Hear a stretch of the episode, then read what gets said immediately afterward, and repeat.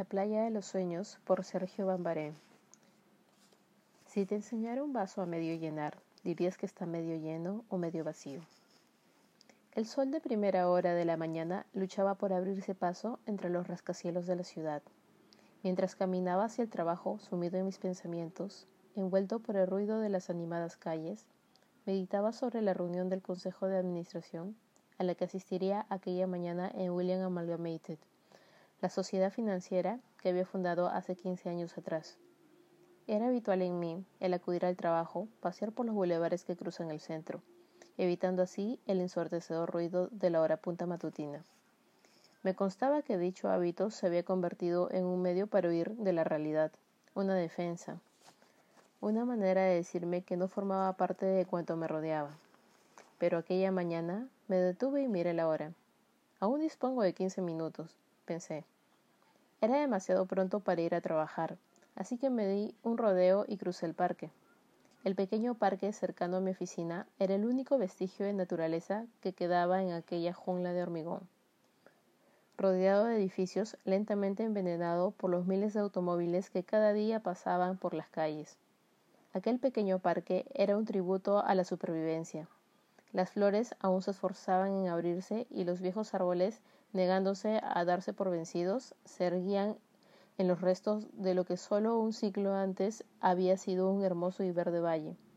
Si estos árboles pudieran hablar, me dije. Me senté en un banco del parque, que solo distaba tres manzanas de la oficina donde a lo largo de quince años, día tras día, semana tras semana, mes tras mes, había pasado las mejores horas de mi vida. Yo era entonces lo que suelen llamarse una persona de éxito. Tras haber trabajado de firme desde muy joven, había gozado de una buena juventud memorable compartida con grandes amigos, disfrutando del privilegio de asistir a una escuela y a una universidad privada, y me había licenciado con matrícula de honor. Los dos diplomas colgados en la pared de mi despacho así lo atestiguaban. Al día siguiente cumplía cuarenta años en la oficina iban a dar una gran fiesta, a la que seguiría una pequeña reunión después del trabajo, con las consabidas tres o cuatro copas. Había trabajado de firme toda mi vida, normalmente durante muchas horas al día, pensando en todos los lujos que alguna vez llegaría a permitirme. Y por fin era así. Poseía una casa espléndida, un coche deportivo de último modelo. En definitiva, Disfrutaba de una posición y una solvencia que muchas personas admiraban y envidiaban. Me encontraba en la cima de mi carrera y todo me parecía posible. Tenía el mundo a mis pies. Valoraba mi vida y la libertad de comprar, hacer y deshacer a mi antojo. Pero algo no marchaba bien, y creía saber de qué se trataba.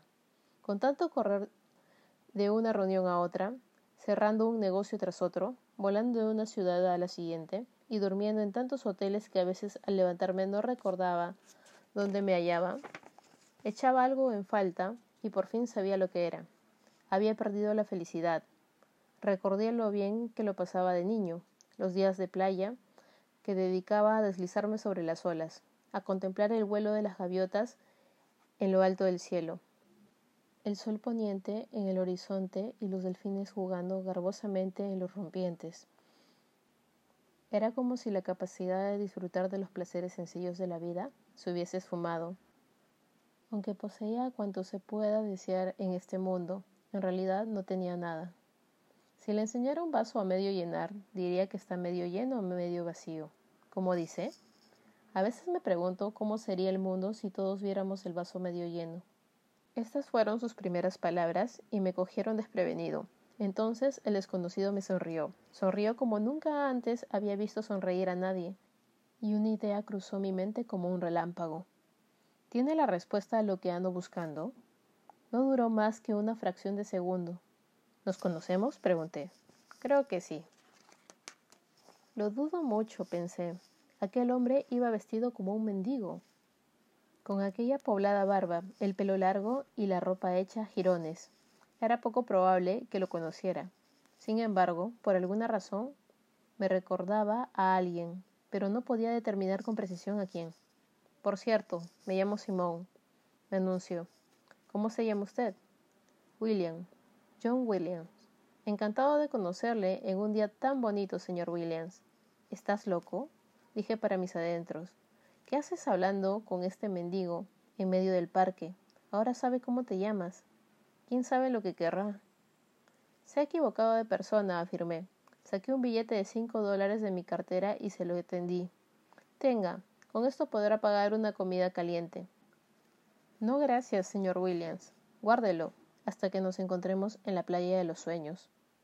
Si no lo quiere, guárdelo hasta que nos encontremos en la playa de los sueños, insistió. Bueno, como usted quiera, respondí, y volví a meter el billete en la cartera. Me puse en pie y comencé a caminar. De pronto me eché a correr. Corrí más rápido de lo que lo había hecho nunca. Volví a percibir aquella extraña sensación que me acompañaba desde que había perdido mi camino en la vida, que interrumpió en mi mente y me preguntó ¿De qué huyes, John Williams?